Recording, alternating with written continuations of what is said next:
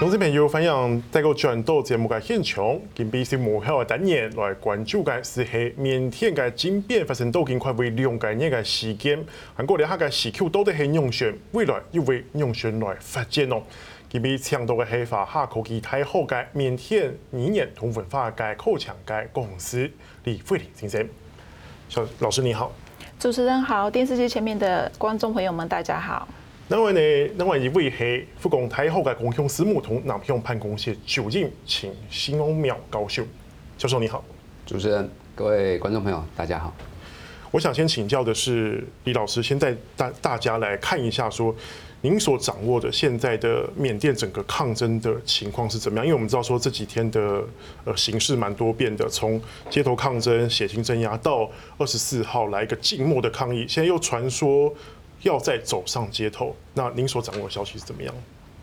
呃，其实缅甸哈自二月一号政变以来，那我们就是人民通一开始就是措手不及。二月一日的时候，不止他们措手不及，我们也是措手不及。我们得知消息还一再的确认说，军政府应该不会笨到这个地步，真的去做那么拙劣的手法去去去把政权给收回来。但是后来，当我们确认之后呢，人民们就开始说：好，我们现在呢，我们先不要激动，我们不知道发生什么事情。那因为翁山书记一直来都是讲求说，我们要用和和平的方式来那个竞争，就是说来抗争，来取得我们想要的民主。所以说前几天呢，人民们还在待在家里，可是等到二月三号。的时候，人民们就觉得说，我们应该要上街头了，对，所以他们之后就开始上街头抗议。那最最最盛况的时候，应该是阳光，是动不动就上百万人，就整个城市都是人潮爆，就是人。完全都只看得到那个人海，对。那之后后面慢慢军政府开始镇压，也有一些死伤情况之下呢，人民开始就是我们人民开始跟着看着政府的一些他的动作，我们来采取不一样的应对的方式，对。像前几天就是有一些，就是像三月八号比较有代表性的，我们三八妇女节的时候，因为缅甸人民一直以来都觉得说女性下半身的衣物是比较算是比较不洁的，所以缅甸男人是很禁忌会从那个就是女女性下半身。的衣物下面通过，他们觉得说，男人的某种神力会不见。那虽然我不知道是什么神力哈，对，那这就是所以，可是他们就三八妇女节这一天呢，缅甸人民们就说，我们这一天呢，这个这个传统观念本来就不是正确的，所以说人民们就开始把这个龙吉沙龙高高的挂起来，名我们叫做特美哈特美，叫特美高高的挂起来。他们的做法是，他们是希望说，他们是觉得说，军政府应该不敢从下面经过，用这种方式来吓阻他各个大街小巷这样，对。是。那也就是因为这样呢，他其实我是我这个是其中一个形式。那最来在接下来。下来就是各种各样的抗议都有，比如说无人抗议啊，或者就是你就是放一些就是牌子啊、自己的标语啊，或者是挂一堆衣服，就是说代表老师的衣服的服装，上百下旅的服装挂起来，全部挂起来之后，这些人虽然没到，可是他们精神是在的，他们也是在，他们也是在那个来抗议的，对，用各种方式。那前几天比较有代表性的，应该就是说大家用精神的方式，就是全大街小巷，这个是因应前一天二十三号的时候，军政府就开始在大街小巷开始大。肆的宣示说：“哎，你们人民们可以安心的上街，你们可以正常生活了。”这样，那他们虽然是这样，我觉得很讽刺的，就是说，其实人民的生活一点都不安全，一点都不也也没有说，就是像他们说的和平的方式。人民几乎白天还要得抗争，然后可能他们也会镇压，可是晚上的时候，他们可以到你家，他想去哪里，他想随时随地来抓谁都可以。对，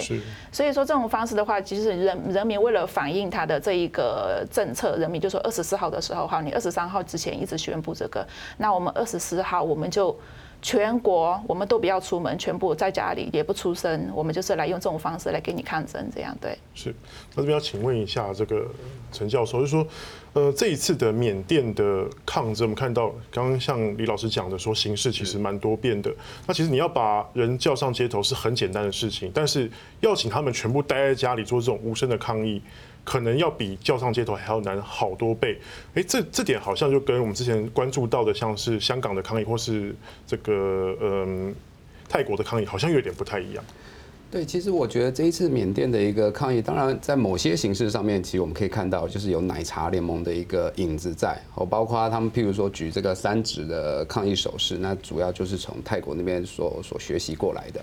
那另外呢，也学习到了香港哦，所以我们可以看到，他们这一次上街头抗议的民众，大概都是戴着工地的安全帽哦，然后呢，可能戴着这个防护的眼镜，还有自己自制防弹衣啊，对，然后还有盾牌啊什么等等，然后呢，也是一种我们所谓的无大台。哦，它也没有一个就是一个去中心化这样的一种没有没有领导的一个一个抗争的一个模式。那再来这样的一种我们所谓这种 be water 的一种抗议模式，其实可以看得出来，让缅甸的这些不管是军警，他们在应付上面其实是相当相当的吃力的。好，那我觉得这样的一个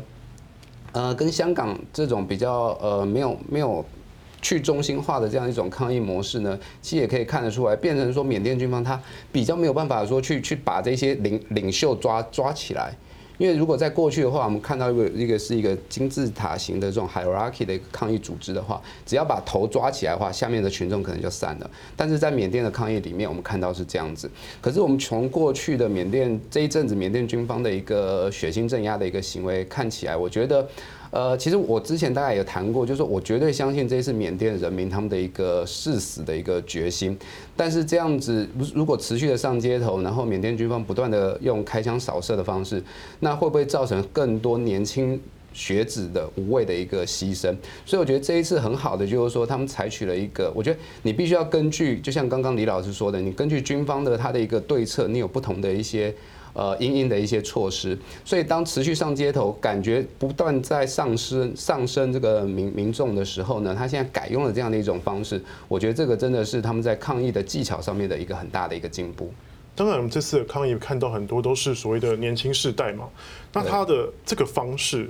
跟上一次发生政变的形式又不太一样，哦，是不是？先请问陈教授。呃，我觉得上一次大概就是我们说的八八八八事件，吼，其实，在那个时候，包括缅甸，它还没有加入到东协的组织里面去，然后整个缅甸基本上也还没有开放。哦，所以呢，那时候我觉得国际上面呢，大家对于缅甸内部发生什么事情，并不是那么的了解。但是到了这一次，我觉得已经情势完全不一样，国际的情势，然后缅甸跟周边国家的关系，基本上已经相当相当的密切。再加上这一次主要抗议的群众，就是我们所谓的 Z 世代。Z 世代大概就是从一九九零年代后期所出生的哦，大概到二零一零年左右。所以你可以看到，他们出生的这一这一段期间呢，在他稍微懂事的时候，他其实就已经开始接触到网络了。缅甸从二零一一年、一二年改革开放之后，它网络变成是一个呃很容易可以取得的一个一个资源。我们在过去到缅甸的时候，那个买一张 SIM 卡上网，那几乎是天价。我想李老师大概都知道。可是你到了改革开放之后，可能就三块五块美金就可以买得到了。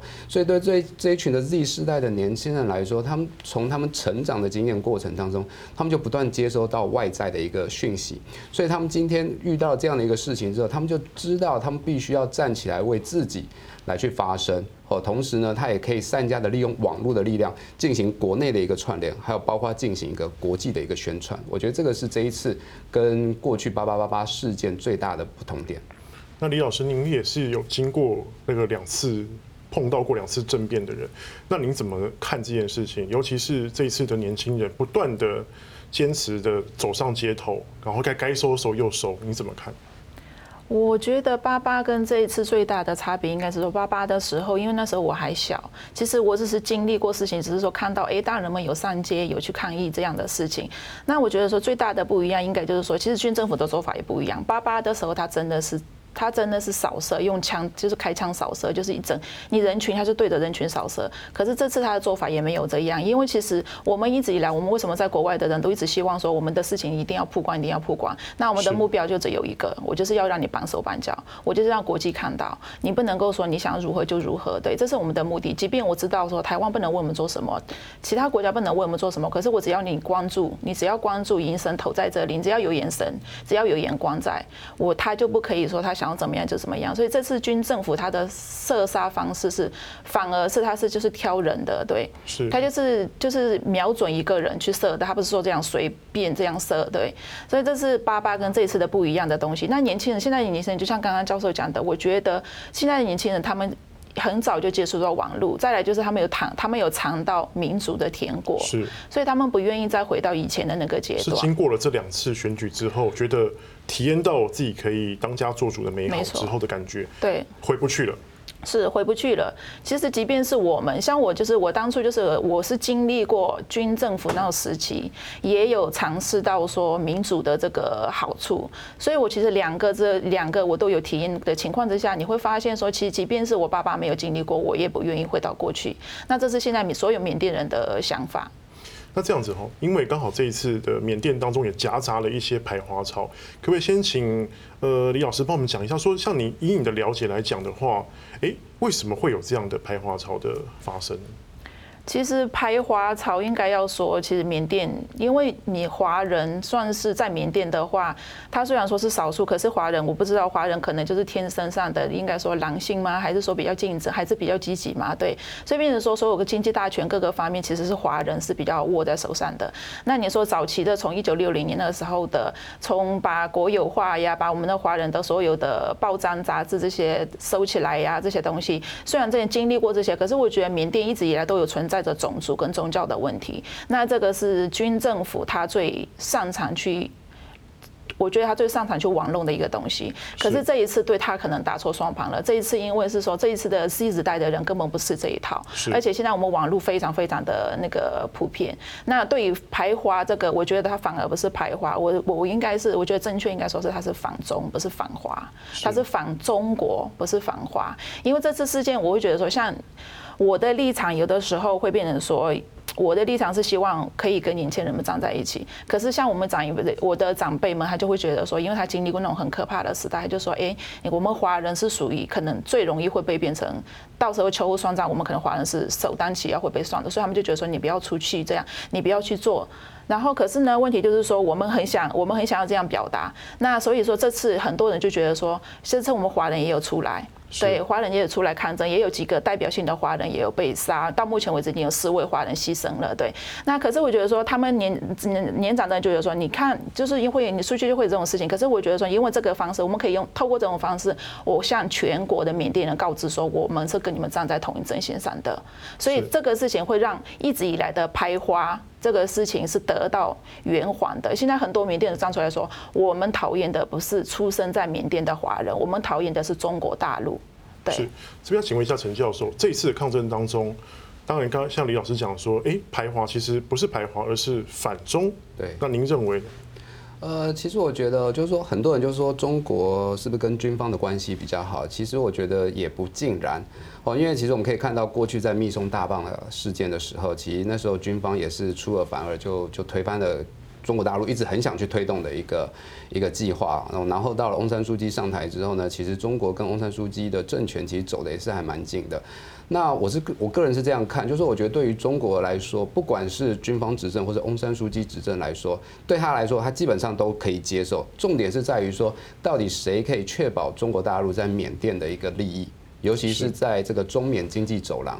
因为我们知道，其实缅甸它在整个国际战略地位对于中国来说是相当重要的，因为它大概可以让中国大陆可以取得一个安全进出印度洋的一个管道，哦，所以现在如果原油最近最近这个油油船的事情又开始浮上台面。所以，如果它的原油可以从这个角漂深水港那边进来的话，它走这个输油管就可以通到了昆明去了。哦，所以我觉得对中国大陆来说，应该我们是必须这样子的理解：不管谁执政，只要能够确保他的利益，他就会支持谁。那在这一次当中，我们可以看到，在二月一号政变之前十天，一月二十一号的时候，王毅他才会见了这个敏昂莱。哦，然后呢，那时候中国大在政变之后呢，就有传说中国大陆派了专家。哦，坐了五架的飞机到了到了仰光去，要去帮他们进行这个网络控制。虽然大家出来否认说那个不是，那个是在海鲜的。大家说，哎，昆明内陆哪来的海鲜？哦，所以后来抗议的时候跑到中国大使馆去考的时候，就说我们有海鲜，可不可以拿一点海鲜来给我们？哦，所以你就可以看得出来，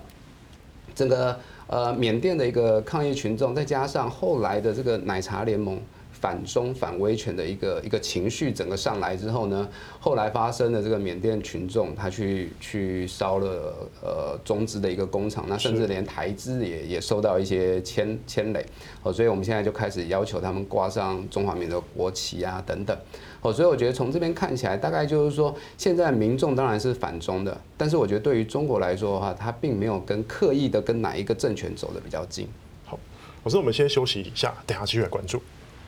而且可以问一下，大家继续过来关注缅甸要不要抗争，还有修改时刻不见。